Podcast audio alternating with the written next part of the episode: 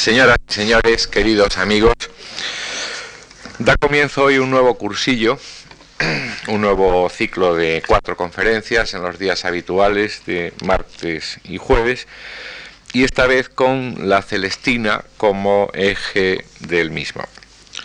Las grandes obras de la literatura, y la Celestina indudablemente es una de ellas, han recibido a lo largo de los años numerosos estudios. La erudición ha volcado en ellas sus, eh, sus mejores recursos, pero son obras que nunca agotan las inmensas posibilidades que su lectura o sus relecturas suscitan. Por lo que en realidad cada generación, cada generación de estudiosos, está obligada a releerlas y a mantener con ellas un diálogo personal y colectivo a la vez. Colectivo porque estos estudiosos deberán tener en cuenta los detalles que otros investigadores, cada vez más abundantes, han eh, echado sobre las mismas, pero diálogo personal porque al fin y a la postre solo será válido el, análisis de conjunto que añada nuevos matices a la visión de estas obras y que abra caminos a futuras generaciones de investigadores. Este creo, sin lugar a dudas, que es el caso del profesor que hoy ocupa nuestra tribuna, el muy prestigioso don Francisco Márquez Villanueva. Sevillano, nacido en 1931, profesor en la Universidad Hispalense en los años 50. Él en su currículo muy, muy detallado y muy exacto se ocupa de decir que profesor adjunto del profesor López Estrada.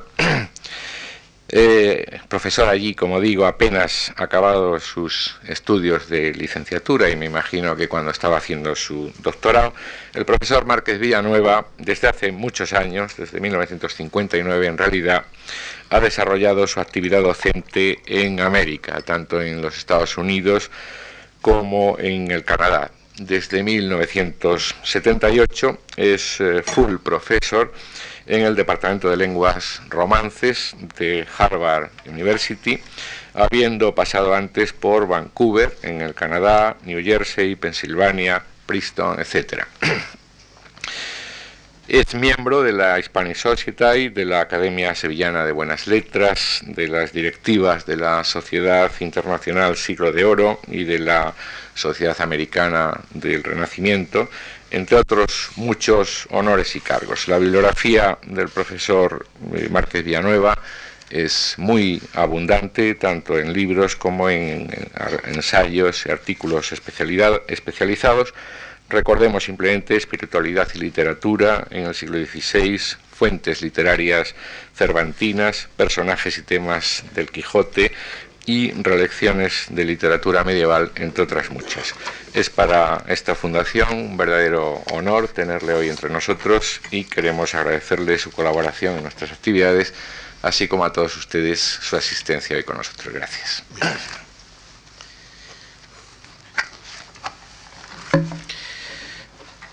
Agradezco ante todo a la Fundación Marsh por la generosa invitación que me ha hecho para tener el placer de estar hoy día con ustedes, entre tantos viejos y también, espero, nuevos amigos, muy particularmente también a don Antonio Gallego por la generosísima presentación que eh, acaba de hacer para ah, darles a ustedes una idea muy generosa, como digo, acerca de mis actividades hasta este momento, hasta este momento feliz que comparto con ustedes.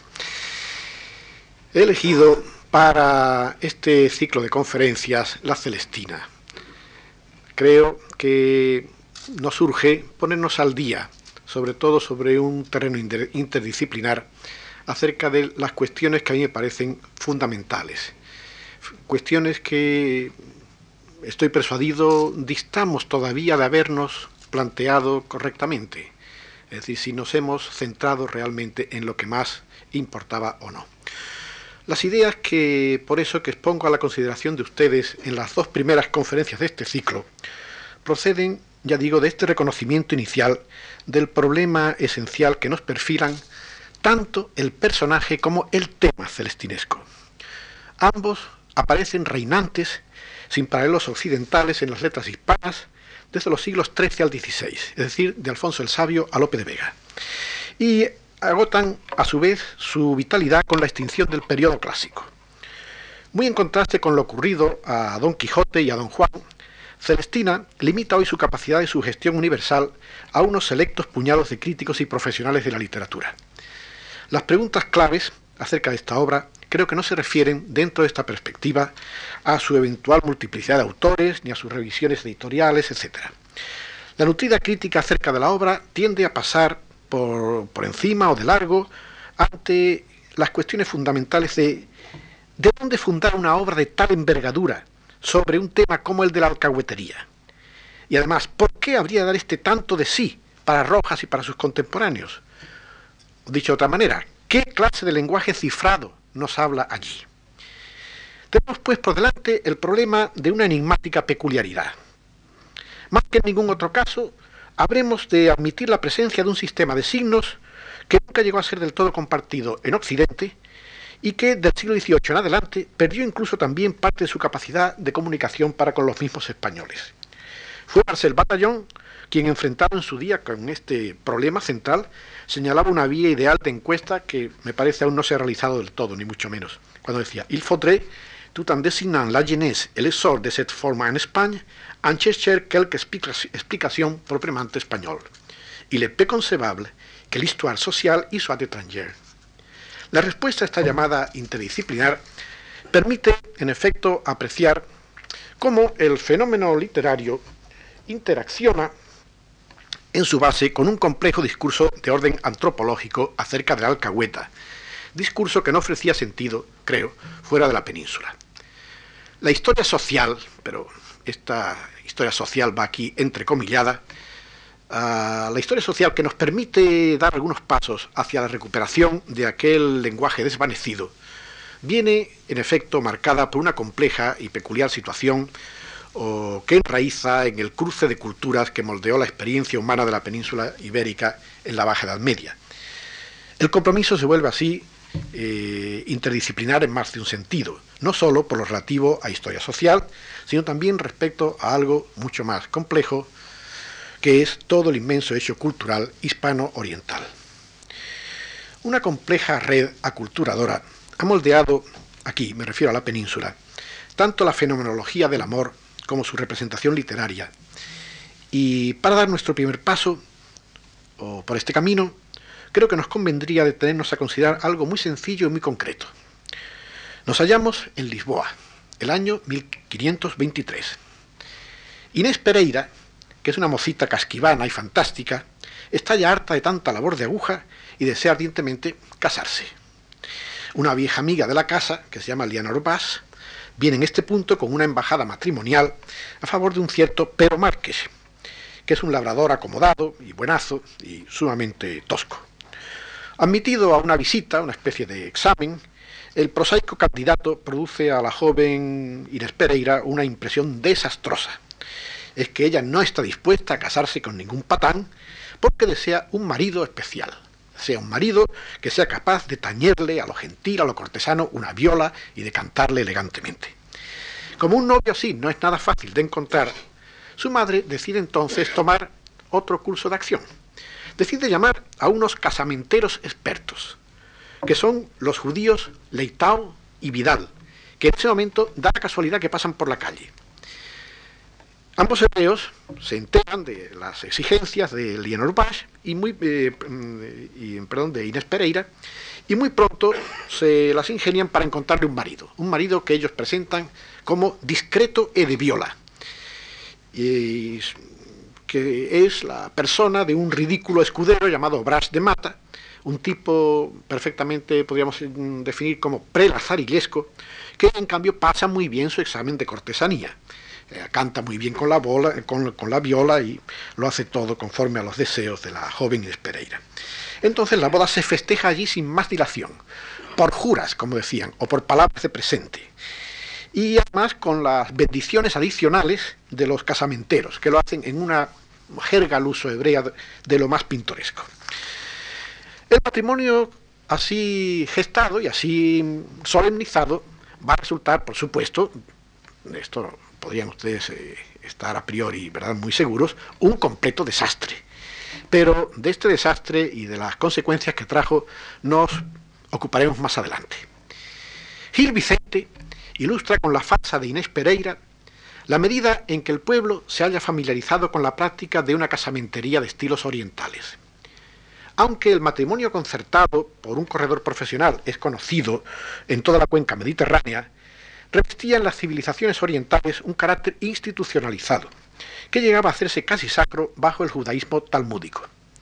Leitao y Vidal son judíos, y son judíos como signo de la fusión de ambas categorías para el pueblo de la época. Había buenas razones para ello, porque la, casamentería en hebreo shidduchim había llegado a hallarse prescrita por las buenas costumbres en las comunidades judías. El Antiguo Testamento ofrece ya el ejemplar matrimonio de Isaac y Rebeca, que es agenciado precisamente por la mano de un buen siervo.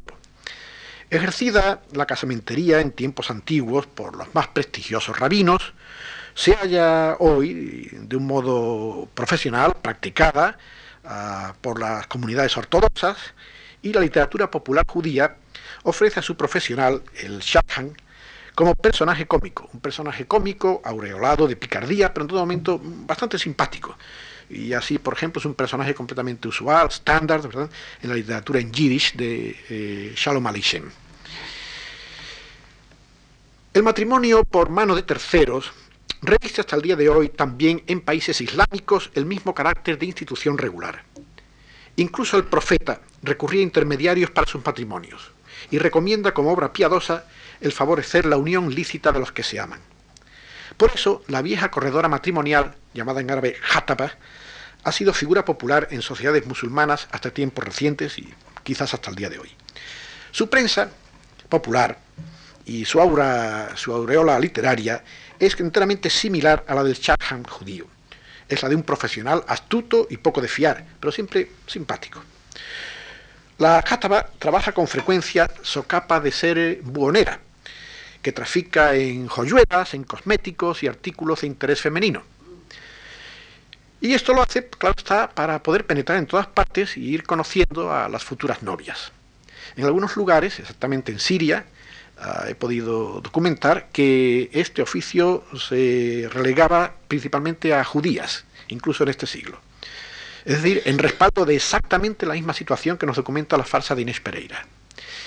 Es lógico que el pueblo de la península considerase entonces la, casamentería como una gran especialidad de judíos, cuando en la habitual capacidad de diplomáticos que ejercían en la Edad Media al servicio de reyes y de señores cristianos, Incluso sabemos que muñían también matrimonios para la aristocracia, la aristocracia cristiana, para el estamento noble, cosa que, por ejemplo, critica una vez amargamente eh, San Vicente Ferrer. Se comprende entonces que pudiera surgir de este modo una leyenda simpática, muy bonita, pero probablemente falsa, acerca del matrimonio de los reyes católicos, que, según ella, es hecho posible únicamente por la inteligencia y por el sabio tacto de uno de sus colaboradores judíos, don Abraham Senior. Las civilizaciones orientales han suscrito, en general, el principio de que toda relación sexual debe de pasar por un intermediario, el casamentero para el matrimonio, pero también la alcahueta para ah, amores clandestinos o ilícitos. Se originan así dos facetas de un mismo discurso literario perdón, un mismo discurso de la tercería, de inmediato secos, claro está, en el terreno literario, y claramente ha tenido su culminación en el medievo español. Casamenteros y alcahuetas son, como ustedes recordarán, figuras muy vecinas en nuestra literatura anterior al siglo XVIII. Dependen ambos, a manera de un sello profesional, de una labia capaz de encender el amor por sí sola. Es lo que ocurre, por ejemplo, en el Takemoni, o libro de los, de los guardianes, una macama escrita por el poeta hispano-hebreo Judá al-Harisi a principios del, a principios del siglo, eh, siglo XIII. Parece, es aquí un... Eh, al-Harisi, el protagonista, claro, que es ficticio, un ataque de la enfermedad de amor, un ataque de enfermedad de amor producida en el más puro estilo a localisto, pero solo que aquí está inducido por la simple palabra de una experta y fraudulenta casamentera que le juega una mala partida. En un nivel más prosaico, y me voy ahora a otro extremo, el casamentero que aparece en la égloga interlocutoria de Diego de Ávila, ante un texto dramático anterior a 1511, recurre también, como siempre, a este tipo de habilidades y a este tipo de retóricas, pero en este caso, como vamos a ver, de un orden muy especial. Se trata de un casamentero de pueblo que está persuadiendo a un cliente un poco remiso porque encuentra a novia muy flaca. Y este casamentero que le dice, que se llama Benito, le elogia la mercancía en los siguientes términos. Calla, ruin, que no sabes nada, que nunca tú la has llegado a tentar. ¿Ves?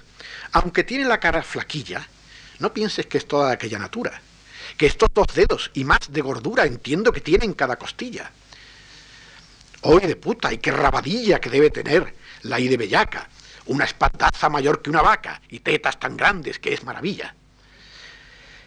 La mencionada vertiente de aguas entre casamentería y prosenetismo reproduce lo ocurrido en Oriente con tradiciones filtradas hasta el momento actual y hasta lo más profundo de la conciencia popular porque la alcahueta es en dicho ámbito una figura dotada de una rica historia literaria que hasta ahora creo no hemos tenido en cuenta en España. Bajo un concepto positivo de la tercería, resulta que la alcahueta es un personaje simpático en la literatura clásica de China, y el mismo oficio aparece desempeñado en la India por virtuosos brahmanes y monjas. El mismo Kama Sutra de Vatsyayana ah, establecía llamado a ser eh, un patrón de larga descendencia cuando aconsejaba al estudioso de hace dos mil años el empleo de alcahueta, cuyas habilidades son allí objeto de un cuidadosísimo estudio. Más cercanamente, esta vieja proxeneta o alcahueta, en árabe ayus, se ha vuelto una presencia comunísima en la literatura arábiga posterior al año 1000. La amplia gama de este personaje en este ámbito ofrece una tipología diversísima que ofrece la, alcahueta compasiva, la piadosa, la diabólica, la hipócrita religiosa y la meramente cómica. Son, sin embargo, reductibles a dos tipos fundamentales. Uno más primitivo, en que actúa a base de engaños, y otro más evolucionado, en que confía solo en su elocuencia. Trotaconventos mezcla ambos patrones, con el predominio del, con predominio del segundo, y Celestina responde por completo a este último de la manera más perfecta. La vieja alcahueta es protagonista de muchos de los más famosos cuentos de las mil y una noches, recopilación que como ahora sabemos existía ya con anterioridad al siglo XI, esto es un descubrimiento reciente, creíamos que la recopilación se había hecho muy tarde. Ahora sabemos que estaba hecha ya en fecha muy temprana, aunque después ha tenido desde luego complicadas vicisitudes. Pero sobre todo es preciso tener en cuenta la presencia en el centro mismo de la literatura de arábiga de adab o educación profana de esta figura de la alcahueta. Esta literatura ha nacido en Oriente al calor del nuevo califato apasí. Y es el concepto de una literatura que asume el concepto de un saber práctico, adecuado a la vida del adib u hombre refinado, que toma a la ciudad de Bagdad y a sus costumbres y a su modo de vivir por modelo. Desde el siglo X, el mundo arábigo queda inundado de libros dedicados al adab, o normas de conducta del médico, el juez, el comerciante, es decir, oficios y profesiones, muy en especial la del secretario, que era importantísima, o bien, asimismo, aspectos de la vida común, como son el baño, los perfumes o la comida. No puede extrañar que el foco temático de esta literatura sea, sin embargo, el adab o cultura del amor, objeto de una, proliferación de manuales de erotología o tratados sobre el amor de muy diverso orden conforme al modelo hindú y un brote sumamente numeroso que ahora solamente están empezando los orientalistas a ocuparse de él, pero tienen, reconocen todos ellos, un trabajo inmenso por delante. Esta clase de libros, llamados en árabe Kutub al-Baj, proliferaron en la España musulmana, donde se han creado algunas de las mayores enciclopedias del género, así como el Collar de la Paloma del maravilloso Ibn de Córdoba a principios del siglo XI. La influencia de esta clase de libros como base del desarrollo de estos temas celestinescos en Juan Ruiz quedó postulada por Américo Castro en 1948, pero ya digo sobre un nivel de pura postulación, Aunque aquí se han movido bastante bien las cosas y lo que era, ya digo, una mera sugestión de Amerio Castro se ha visto después confirmada por los fuertes indicios de, la circulación de esta clase de libros en España, sobre todo eh, la documentación De, este hecho que nos ofrece virtualmente una cantidad de escaño del rey Alfonso X dedicada a cierto deán de Cádiz, que por lo visto era un gran aficionado a estos libros, no leía más que esto. Y después, incluso, por la persistencia y la aparición de textos de esta clase en la literatura aljamiada del pueblo morisco. Se manifiesta como normal en este tipo de libros la exigencia de ocuparse del alcahueta en cuanto personaje central o personaje reinante, como dicen en francés, de la literatura de Adab y de su gramática del amor. Así es como se perfila ya en piezas como el manual erótico de Al-Yamani, titulado El Secretario, escrito en la primera mitad del siglo XI en Bagdad. E igualmente también en un texto mm, posterior llamado El Jardín Perfumado, del tunecino Nafsawi, donde, y que es el único realmente de estos tratados que disponemos en una traducción, aunque una traducción probablemente muy deficiente hecha por Burton en el siglo pasado. En el Jardín Perfumado de Nafsawi, evidentemente, allí está, puntual a la cita, también la figura de Alcahueta en una serie de historias ah, que repite acerca de ellas. Y ha sido en un descubrimiento muy reciente de una segunda parte de este libro, del Jardín Perfumado, del cual no se tenía absolutamente la menor idea, y que un orientalista ha publicado con el título de Flores, Flores Perdidas, donde ha aparecido algo para nosotros maravilloso. Se trata de un extenso, de, un extenso tratado de alcahuetería de máximo interés. Son muchas páginas que resumo muy brevemente y a las cuales, desde luego, podríamos dedicarles toda una conferencia y creo que lo pasaríamos muy divertidamente y estaríamos grandes lecciones y gran provecho de ello. Mm, me limito, ya digo, a este esquema muy por encima. El punto de partida de este tratado de alcahuetería de Nafsawi es que, aunque la tercería, dice, fue un arte inventado por el diablo, requiere una inteligencia de máxima sutileza y que se da en las mujeres, dice, sobre todo ancianas, mucho más que en los hombres. Es normal en ellas el eh, ostentar de muy religiosas, y por eso van siempre por la calle, dice, con grandes rosarios en las manos. Y esto lo hacen, claro, para introducirse en las casas, sobre todo bajo pretexto de perfer, de...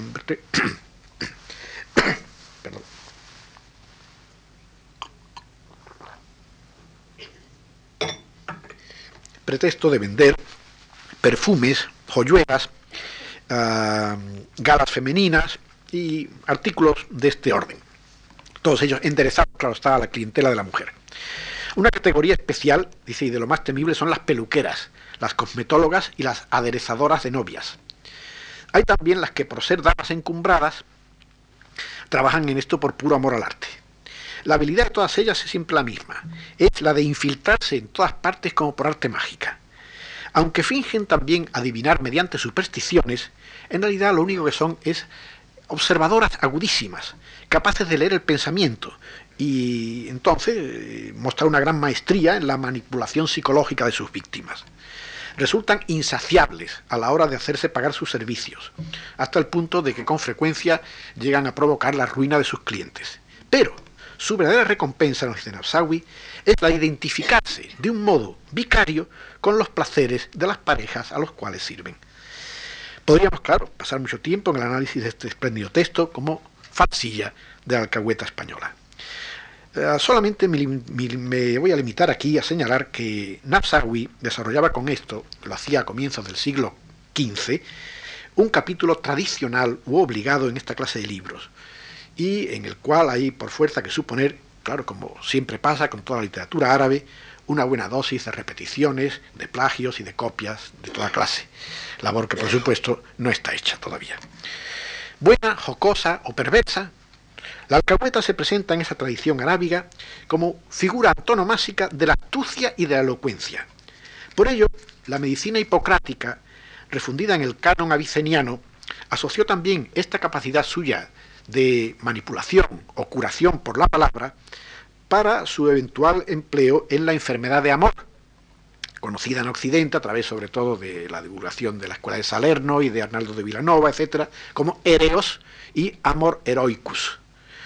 Fue aquí donde, igual que en Rojas, la vieja quedó destinada a actuar en capacidad médica a la cabecera del enfermo de amor.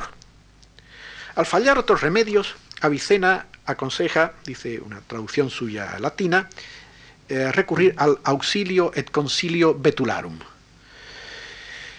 Porque con su elocuencia y conocimientos de la pasión amorosa, la vieja suele bastar en ocasiones, solamente ya digo con una serie de admoniciones, para producir la curación del enfermo. Notemos que bajo imperio de este mismo concepto de la elocuencia y la capacidad manipuladora, la medicina ha preferido ver a la vieja en su capacidad de, desamorar, en contraste con la de inductora y aliada del amor con que suele actuar en la literatura. Por lo que hace Fernando de Rojas, tenemos que tomar nota, porque es importante, mm, del hecho de que el avicenismo médico se reavivaba en España precisamente con gran intensidad eh, en estos últimos años finales del siglo XV. Y así Francisco López de Villalobos, el famoso médico Villalobos, que con toda probabilidad era un condiscípulo de Rojas, en el sumario de la medicina, que es en realidad una adaptación de Avicena, que publica en 1498, traduce precisamente el capítulo este, dice, del mal de amores, que los arábigos llaman ilichi, ishk, en árabe, y que los griegos le llaman ereos. Y aquí, al hablar de la curación y de la forma de mm, tratar esta clase de enfermos, menciona el recurso al, alcahueta y ni siquiera se deja en el tintero aquella misma admonición de Juan Ruiz acerca del vino ni blanco ni tinto. Cuando dice acerca de los remedios del amor en este caso. Noveno, alcahuetes le hagan querer a otras señoras, por más distraello. Doceno, le hagan casar con mujer. Después, bellezuelas le deben traer a que le desliguen, que bien saben de ello, y denle a comer un sabroso manjar en quien mucha sangre y sustancia se encierra, que siempre hemos visto del emborrachar caer los amores y amantes en tierra. Queda mencionada en lo que toca al Andaluz la aparición dulcificada de este tipo celestinesco en el collar de la paloma, eso lo señaló ya Américo Castro, produjo gran controversia con sus sugerencias, y también en un famoso poema de un poeta andalusí, andalusí llamado Jafar Ahmad Ben Said, que falleció en 1163, donde hace un maravilloso dibujo de, este estereotipo, ¿verdad?, circulante eh, y de tanto abolengo, o del alcahueta. Una alcahueta ducha en astrología y magia, aficionada al vino y capaz con su elocuencia, nos dice, de unir el fuego con el agua. Es materia que está presente también en la maravillosa poesía callejera de Aben Guzmán, de cierta manera, en ciertas formulaciones que no tengo tiempo ahora aquí de repasar. La historia de esta Ayus, a su vez obscena y piadosa, acaba de enriquecerse con el tipo muy recientemente estudiado por los arabistas de una famosa vieja llamada Um Rashid, personaje central de algo muy especial, el teatro de sombras, el único tipo de drama que conoce la literatura arábiga, el teatro de sombras, llamado en árabe eh, Hayali que alcanzó una gran popularidad, sabemos, en Al-Ándalus, y que hay también fuertes indicios de que muy probablemente fue llevado a tierras cristianas por la jularía mudéjar. El interés de este recorrido es el de ofrecernos al alcahueta como base de un obsesivo discurso popular de gran arraigo en la España musulmana. La diacronía de la figura celestinesca muestra a la península en su habitual papel de puente, por donde el personaje ha dado su salto a Occidente en el siglo XII. Lo ha hecho con su presencia en los ejemplos de la, disciplina clericalis del eh, judeoconverso español Pedro Alfonso, especialmente con el repetidísimo ejemplo conocido bajo el título de Canícula lacrimante. En este, una vieja conduce a su casa a una conquista reacia, a la que le sale al encuentro una perrita, una perrilla que está llorando, continuamente, lagrimea con gran abundancia. La malvada vieja le explica a su víctima que aquel animal es en realidad una mujer. Lo que ocurre es que por dureza de su corazón, dureza de corazón hacia un amante, eh, fue transformada por designio divino en can. Y ahora arrepentida llora sin cesar, viéndose en aquel lamentable estado. Entonces, naturalmente, la mujer se rinde Y el secreto, el secreto de todo esto es que la vieja había hecho comer a la perrilla una torta amasada con muchas especias picantes. La alcahueta, sin embargo, no pasó, y esto es importantísimo para nosotros, porque aquí es donde nos jugamos realmente el ser o no ser de la alcahueta española, de esta figura literaria entre nosotros. La alcahueta no pasó una vida esquemática y fantasmal ultra Pirineos, donde pronto se mezcló con vagas reminiscencias de la comedia latina, sobre todo en el terreno de la comedia elegíaca, que solía representarse en las, en las escuelas por los estudiantes, los clérigos que estudiaban latín, y sobre todo con el famoso Pánfilus en vanguardia, y como ustedes saben fue utilizado de una manera muy directa por Juan Ruiz, arcipreste de Ita. Acerca de la presencia de estos tipos,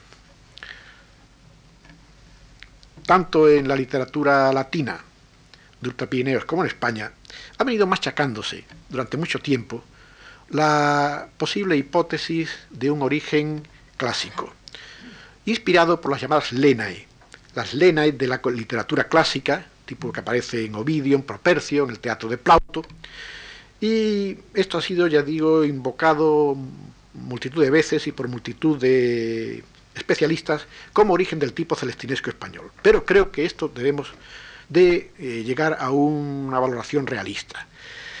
Estas improbae lenae eran viejas consejeras o esclavas de meretriz, eh, viejas consejeras de esclavas o de meretrices, a las que de continuo están urgiendo para que eh, den una más provechosa inversión a sus encantos. Por lo cual estas lenae no son en realidad lo mismo que la alcahueta española, hacen una cosa completamente diversa. Primero porque actúan dentro de un eh, ámbito puramente profesional de la prostitución. Y también porque no son las aliadas del amante. En toda esta serie de textos, en la inmensa mayoría de ellos, lo que se hace es imprecarlas ¿verdad? y ponerlas muy mal, precisamente porque son enemigas del amante, no las ayudadoras del mismo. Es obvio que la literatura clásica no concebía la corrupción interesada de la mujer honesta bajo el techo conyugal o paterno. Paris y Helena no necesitaron de ninguna Celestina, sino de una veloz Remy. Nadie podrá tampoco invocar a Lenae al reseñar la precoz literatura de cuentos y apólogos orientales, en especial en engaños y asallamientos de las mujeres, con que se realizó la botadura del tipo en el ámbito ibero-románico. Tema y personajes tienen ya un vuelo por su cuenta en Alfonso X, con sus cobilleras y alcayotas que presenta como bellas y muy sabedeiras, protagonistas de tres clásicas historias celestinescas en otras tantas cantigas de Santa María, donde además las miniaturas retratan ya deliciosamente a este tipo de vieja personaje, incluso en el aspecto iconográfico. En la misma categoría negativa serán también tratadas ya los umbrales del siglo XIV por el caballero Sifar, que es un libro, como hoy sabemos, más un doctrinal caballeresco que no un libro de aventuras caballerescas, como se ha venido diciendo, y que debemos casi con seguridad a un eclesiástico, a un arcediano de Madrid llamado Ferran Martínez, que escribe probablemente en 1301. El relato, muy puritano siempre, describe aquí a las cobilleras, las presenta en acción y las presenta tratando de desplegar su elocuencia, aunque realmente eh, Ferran Martínez ha quedado en esto muy corto, se ve que sus dotes creadoras no le dan para más. Pero sí tiene eh, un capítulo aparte en que las culpas de trujamanías, dices, que se tejen sobre todo en torno a las monjas, en lo que llaman los conventos mal guardados, es decir, que la monja y el convento se definen en España desde esta primera, de esta primera etapa, como en gran parte el ámbito natural y más adecuado a las andanzas del alcahueta. Dista mucho de ser esta, como sabemos, la actitud de Juan Ruiz, en el caso de su trota conventos. Conforme, pero le digo, conforme con toda esa actitud a lo que es habitual, corriente y preceptivo en la literatura de Adab, la gramatología de Alcahueta ha sido el centro de la lección de buen amor o amor científico que don Amor imparte al arcipreste. Dentro del modus faciendi, típicamente mudéjar, la desvaída anus, aquella del pánfilus latino, ha quedado revestida por Juan Ruiz de la rica vitalidad de alcahueta oriental, con el felicísimo resultado que todos conocemos. Pero es hora de pasar a otro terreno.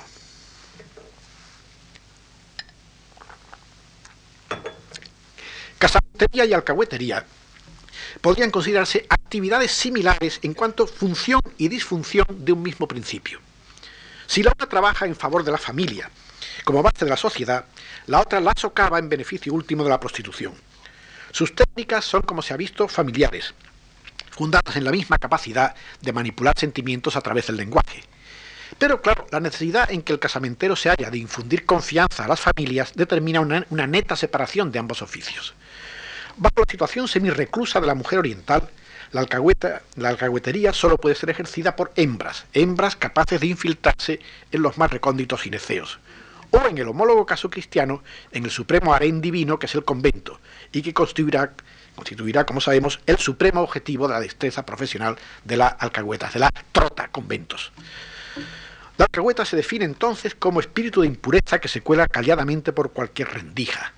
Entra en toda casa y nadie sabe hasta qué punto penetra en ella, dice el poema de Abu Shafar Hasmaz Ben Said. O como retrata un librito de clerecía poco conocido titulado Proverbios de Salomón, donde, mm, de donde procede esta caracterización. Las alcahuetas malas que dan el mal consejo, entranse como ocas, métenlas al trebellos, ellas con garreduras míranse al espejo, blanquete al vallalde, ponense de lo vermello. La alcahueta representa una seria amenaza para la misma institución del matrimonio concertado, y es por ello vista en todas partes como un peligroso agente antisocial. Lo mismo en Oriente que en Occidente, se trata de un tipo urbano, esto es muy importante, con clara inserción económica en el escalón de servicios que la vida de las ciudades hace necesarios en un plano similar al de profesiones tan respetables como puedan ser las de abogados o las de médicos. La alcahueta es instrumento del varón rico o poderoso para apoderarse de las mujeres inocentes o incautas de la comunidad. La misma Celestina de Rojas ilumina a la perfección su lugar sociológico cuando asimila su oficio al de cualquier otra persona que depende para vivir de unos conocimientos difícilmente adquiridos cuando dice que todo me cuesta mi dinero y aun mi saber, que no lo he alcanzado holgando. La vieja es allí irrebatiblemente lúcida al invocar su funcionalidad en un plano ajeno a las hipocresías de una sociedad que de hecho no puede prescindir de ella. Cuando Celestina dice, calla tu lengua, no amengues mis canas, que soy una vieja cual Dios me hizo, vivo de mi oficio como cada cual del suyo, y muy limpiamente. A quien no me quiere no le busco. De mi casa me vienen a, sacar, en mi casa me ruegan. Si bien o mal vivo, Dios es testigo de mi corazón. Es en esta inevitable función de proveedora sexual la que hizo de Alcahueta un personaje, claro, en continuo trote por plazas y callejas, y sobre todo yendo y viniendo de iglesias a conventos. Porque hay aquí un torcedor. Y es que en Occidente, y aquí estamos, allá pisamos un terreno que no se da en Oriente, en Occidente, la alcahueta adquirió un carácter inédito a causa de la funcionalidad que hacía del clérigo acomodado su más asiduo y proverbial cliente. Si tarde o temprano sus servicios van a ser buscados por muchos, el clérigo pudiente va a necesitarlos por la fuerza de sus votos a lo largo de toda su vida. Abades de todas dignidades, desde obispos hasta sacristanes, dice Celestina. No hay que olvidar que la literatura medieval, anterior o al margen de la doctrina cortés, ha investido al clérigo frente al miles o caballero, cuya especialidad es la rapacidad amorosa, en realidad la violación, como el supremo catador de los placeres del amor. En el contexto español, ¿qué significaba esto? No podía significar más que una cosa. Esta inclinación voluptuosa del clérigo tenía que manifestarse por fuerza entre nosotros como una inserción en categorías vitales de signo oriental. El clérigo acomodado fue aquí el gran catador de las, de las maravillosas cantaderas musulmanas, cuyo saber musical es todavía supremo para Juan Ruiz, el cantar que no sabes, mm, óyelo a cantaderas. La misma, explicación tienen los relieves de danzarinas orientales desnudas que se han hallado en la Catedral de Toledo. Bajo la misma lógica, fueron los clérigos quienes más se refocilaron en España con los libros de erotología arábiga, según burla el escaño del rey sabio contra el deán de Cádiz. Era alabado, próspero, tonsurado, quien encarnaba en aquella sociedad la idea de carnalidad. Y por eso, claro, los de Talavera veían la idea de vivir castos como una tiránica imposición. Pues de más sabe el rey que somos carnales. Pero ser carnal no significaba para el clérigo en este momento y en este lugar otra cosa que la dependencia de estructuras sociales de, proxenetismo establecido. Rojas deja muy en claro que los clientes de Celestina eran sobre todo gentes de iglesia, Aunque ella misma presuma de ser universalmente conocida, Calisto solo se entera de su existencia a través de Sempronio, y es obvio que la llamada de un joven caballero enamorado resulta para ella tan grata como desacostumbrada. El recurso a la alcahueta es de por sí anticaballeresco y ajeno a la funcionalidad del sistema feudal. Ahí está todavía el ejemplo de Fuentovejuna. Ni tampoco de la doctrina cortés. Claro, ni el arcipreste. Es decir, ni Juan Ruiz ni Calisto son amantes corteses. Profundamente urbanas, todas las celestinas imitadoras comparten el tema de la denuncia del clero como reconocido usuario de los servicios de la alcahueta. Literatura y sociología marchan por aquí en estrecho acuerdo. El primer caso documentado de este tipo de actividad criminal en España nos muestra una alcahueta precisamente en su trabajo para un clérigo. Sabemos hasta su nombre. Se llamaba Mari García y fue condenada a expulsión de la vía burgalesa de Vilforado por haber procurado una mujer casada a cierto clérigo llamado Diago en los primeros años del siglo XIII. Las excelentes relaciones del arcipreste de Ita con su trota conventos idealizan, claro, objetivamente, una realidad eh, nada desusada. Su llanto por la fiel corredora, objeto de tantísima controversia erudita, se explica por sí solo sobre un plano de intencionada representación arquetípica. Las quejas y lamentaciones por tan no santa simbiosis entre el lenocinio y alto clero, en que se veía, claro, por lo eternamente impune, una insidiosa amenaza social, se documentan en España hasta muy entrado en el siglo XVII y no dispongo de tiempo para ofrecerles los datos. No a olvidar nada de esto, que el prosenetismo es como la prostitución, una lacra eterna y ubicua. En países orientales, la actividad de alcahueta bajo disfraces inocentes sigue siendo una presencia fácilmente documentable hasta el día de hoy. Funciona allí como base del círculo vicioso de la prostitución. Eh, dentro de un mundo siniestro, donde además, eh, por ejemplo, no se priva tampoco de espiar por cuenta de los maridos o de suministrar tóxicos para horribles actos de secreto castigo o venganza. Notemos que el laboratorio de Celestina precisamente está allí para darnos idea de, esas posibilidades. No es de extrañar que este oficio haya sido, claro, marcado en todas partes como despreciable y que a menudo quede a cuenta de grupos sociales marginados. Hasta fecha avanzada del, presente siglo, la alcahuetería era practicada en Arabia, concretamente en la ciudad de Kuwait, por más señas, por negras. Ahora bien, esto exactamente se documenta igual en la Valencia del siglo XV, negras dedicándose a esta clase de oficio para beneficio de la prostitución.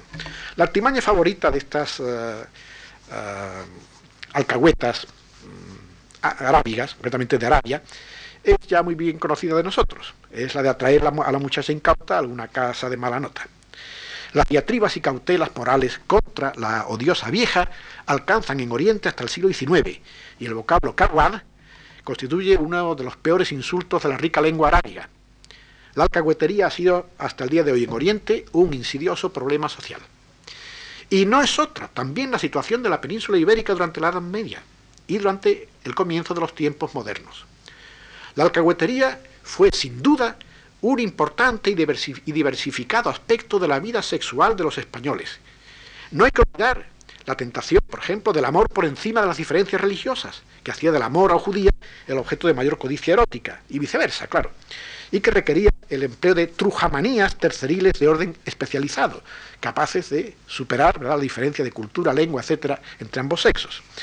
En regiones fronterizas existía un tipo especializado de alcahuete, que eh, sabía cómo urdir esta doble transgresión y he reunido noticias del castigo de algunos de ellos a lo largo del siglo XIV, sobre todo en la, frontera murciana. Y en 1480, eh,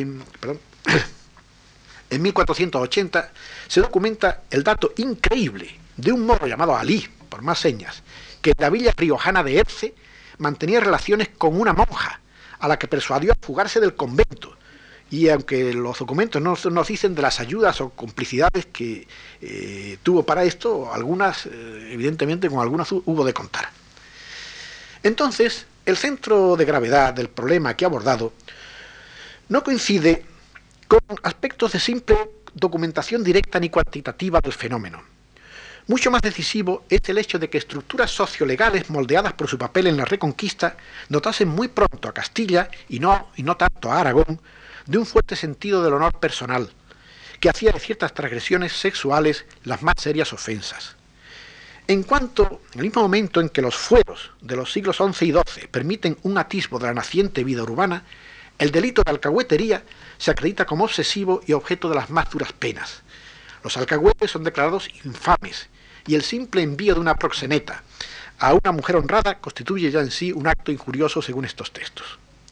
El importante fuero de Cuenca ordena que cualquiera que probada fuese por alcahueta o medianera, quémenla, y si fuera sospechosa de negare, sálvese con fierro. La alcahueta y la hechicera quedan igualadas en la categoría de máximas amenazas internas contra la comunidad. No hay que olvidar que en cuanto ligadoras, las hechiceras invadían también el terreno de la actividad, de, la vida sexual, y ambas actividades eran sin duda simultáneas eh, y ejercidas en muchas ocasiones por las mismas personas. Después está también el, crimen de sosacamiento o seducción para fuga de una mujer no pública, y que es castigado también con muerte en la hoguera. Y de un modo típico, y esto es sumamente interesante para nosotros, la legislación solo prevé a hembras como culpables de este delito. Después tenemos el caso de las partidas alfonsíes. Las partidas alfonsíes dedican todo un título a los alcahuetes. Comienza diciendo, leno en latín tanto quiere decir en romance como alcahuete, que engaña las mujeres, sosacándolas y haciéndolas hacer maldad de sus cuerpos. De ahí pasa a tipificar cinco maneras de alcahuetes y a vez una gradación penal que se planta en la pena de muerte desde el momento en que se supera el mero lenocinio prostibulario, claro que siempre es delito de menor cuantía. La legislación alfonsí condena también el hierro de los hombres que se trabajan de corromper las mujeres religiosas en monasterios consagrados a Dios y considera también culpables de injuria a los que siguen mucho a las vírgenes, a las casadas o a las viudas que viven honestamente o les envían alcahuetas o joyas. Pero por encima de todo, el autor de las cantigas de Santa María le tiene un santo y saludable temor a la cobillera, de cubicularia o camarera, al servicio de la dama. Este tipo de la cobillera que encarna, claro, la conocida amenaza del prosenetismo, pero para las damas respetables, que tal vez nunca recibirían a una alcayota en funciones. El rey sabio no descarta el peligro que pueden representar en su propio palacio para las mujeres de sangre real. Dice, porque ella, la cobillera, dice, es más cutianamente privada de la señora, él sabe más de sus fechos, de sus poridades, él por ende la podría más aína meter a maldad. Es decir, que lo mismo que la más humilde mujer de su pueblo, ni aun la misma reina de Castilla se halla de esta forma teóricamente a salvo de la perversidad corruptora de la cobillera, contra la cual, yo digo, no hay manera de protegerse. El prosenetismo acecha por todos los rincones, para altos y para bajos, grandes y chicos. Cien años más tarde, el franciscano Fray Francisco y Ximénez lleva siete capítulos de su libro titulado Lo Cristiano, con reglas de policía cristiana acerca de cómo resolver este problema en su amada, pero aún muy oriental, ciudad de Valencia, de lo cual él mismo se queja.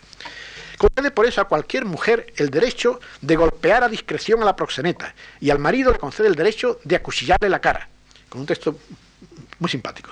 So es que si la alcahueta vol sodeguar al cunadona, que la primera respuesta de la dona sia darle gran parell de bufets per la cara, e puis la filosa o amb que tingua per lo cap, et lo marit li faça señal al cap o en la cara que sostemp o longuament li paregua.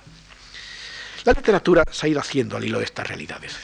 Celestina debe obviamente su famosa cuchillada a uno de estos malos y tal vez no infrecuentes encuentros. En la comedia Selvagia, 1554, de Alonso de Villegas Selvago, una imitación de la Celestina, allí tenemos una Celestina de turno que se llama Dolosina y que en efecto se gana una tremenda lluvia de golpes de la melibea de turno que se la propina con la almohadilla de labrar, como dice aquí, estos instrumentos femeninos. Y Ximenis se acoge también a la autoridad avicena para prevenir a la autoridad civil contra hechiceros, alcahuetes y rufianes, enemigos todos ellos del matrimonio y de la procreación legítima. Pero la gran preocupación del buen fraile se cifra de nuevo en un algo muy concreto, que es cómo eludir físicamente aquel diabólico poder de infiltración de la alcahueta. Ningún cabeza de familia dice puede dormir tranquilo ante su perenne amenaza y a título de defensa colectiva, tales hembras deberán ser expulsadas sin contemplaciones de la comunidad, de la ciudad. Y además al ciudadano particular le ofrece después una serie muy larga de consejos prácticos acerca de cómo pot home luñar sa casa de total caubotaría.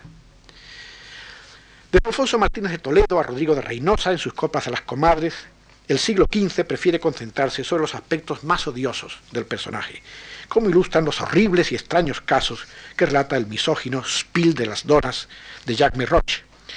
Allí su yo protagonista dice que ha visto quemar en Lérida a una alcahueta que vendía los servicios sexuales de un hijo suyo bajo la tapadera de administrar o regentar una panadería, teniendo en cuenta que la palabra panadera era un eufemismo de, prostituta y panadería de prostíbulo. Años más tarde, la tercera esposa de Roche, eh, desesperada de su esterilidad, recurre a cierta vieja francesa que tenía gran fama en Valencia por sus curas de la misma.